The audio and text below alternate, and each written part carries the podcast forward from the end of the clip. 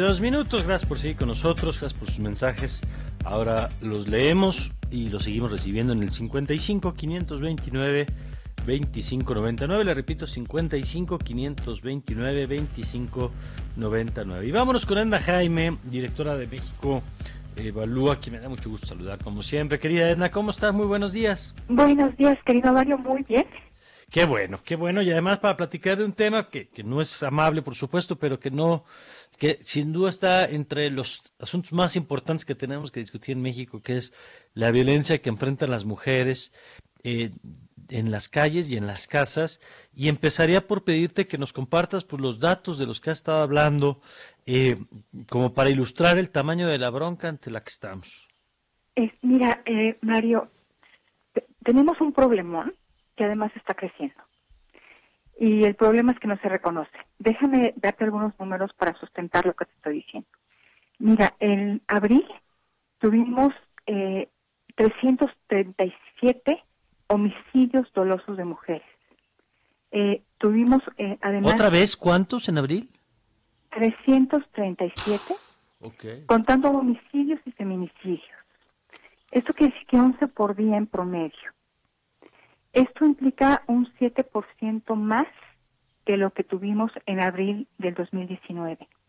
Es uno de los datos, es un, es un número de los más altos eh, pues, registrados a partir del 2015, Mario. Entonces, a pesar de que se está visibilizando el tema, de que las mujeres nos movilizamos en marzo, eh, de que queremos empujar este tema en la agenda, pues mm, parece que no hay una respuesta efectiva por parte del Estado mexicano y, yo creo que lo más preocupante es que pues desde el Ejecutivo Federal no se reconozca como problema y que esta violencia eh, se vea como normal. A mí ese es el problema, eh, lo, que veo más grave, que tenemos eh, un ascenso en los números, ahorita te voy a dar otros, Mario, y sin embargo no hay una respuesta articulada, contundente por parte de las instancias públicas. Mira, Mario, otros otros datos que, eh, que nos preocupan mucho, eh, el secretario ejecutivo, además de estar reportando las carpetas de investigación, ahora también reporta las llamadas a 911. y, y también eh, en abril, pues se registraron pues, un número altísimo de llamadas eh, relacionadas con violencia, con violencia de género. Más de 103 mil llamadas, esto quiere decir como 143 llamadas cada hora, Mario.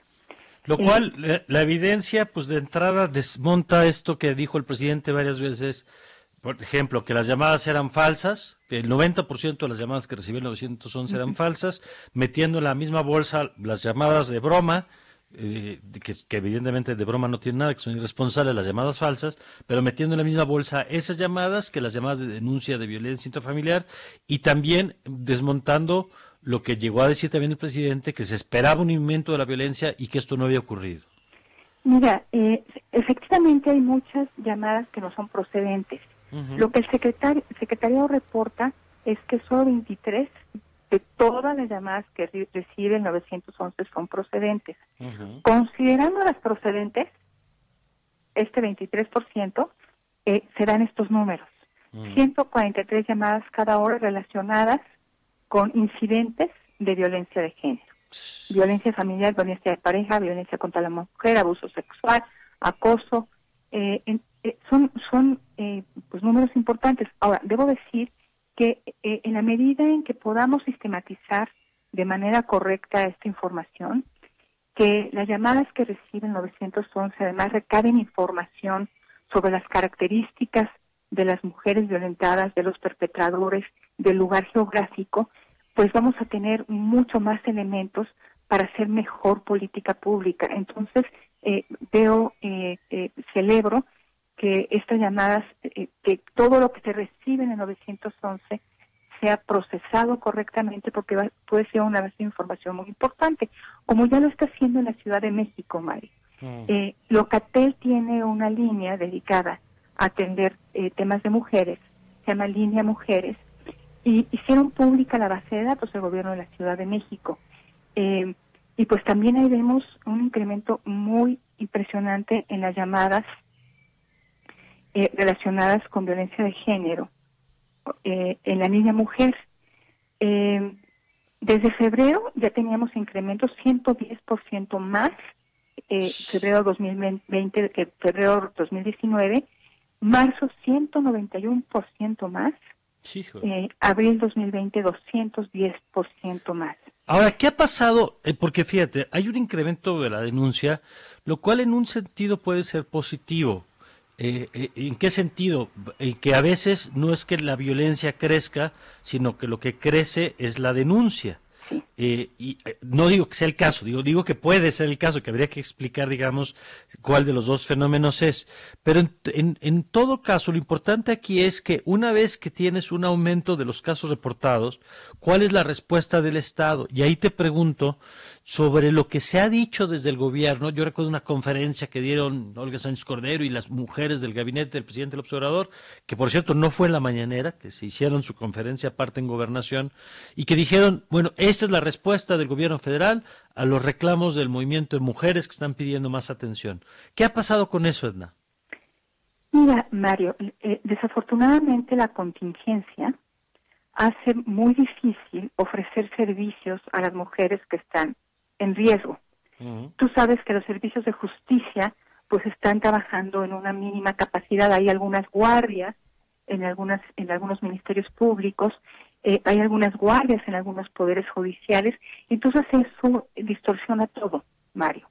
Entonces puede ser que tengamos mejores servicios eh, en el 911 y en esta línea dedicada al Locatel, pero ciertamente la respuesta de las instituciones está completamente limitada por esta por esta contingencia.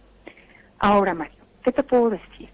Yo no veo políticas articuladas. Esto requiere mm. generar capacidades de Estado no es que mañana nos podamos levantar eh, diciendo que vamos a atender mejor a las mujeres porque las fiscalías van a hacer investigaciones serias, porque se va a trabajar con perspectiva de género, porque los centros de justicia para la mujer no le van a fallar a ninguna, porque los refugios van a estar bien financiados.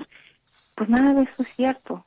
Eh, eh, las fiscalías sabemos que tienen muy pocas capacidades para investigar, que no le dan prioridad a estos casos que no, no se trabaja con perspectiva de género a pesar de que se les ha entrenado para ello.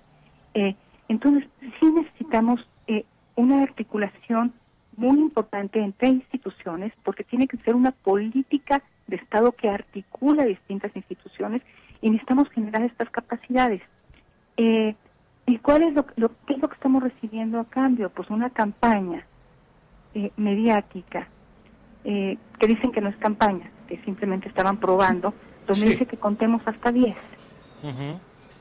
Entonces, creo que es limitadísimo lo que la respuesta frente al tamaño del reto, Mario, y, estoy segura que hay feministas eh, muy bien intencionadas dentro del equipo eh, del presidente, en la Secretaría de Gobernación sobre todo, pero qué difícil ha de ser hacer su trabajo cuando el presidente no tiene eh, un interés genuino en resolver el problema, cuando lo niega constantemente.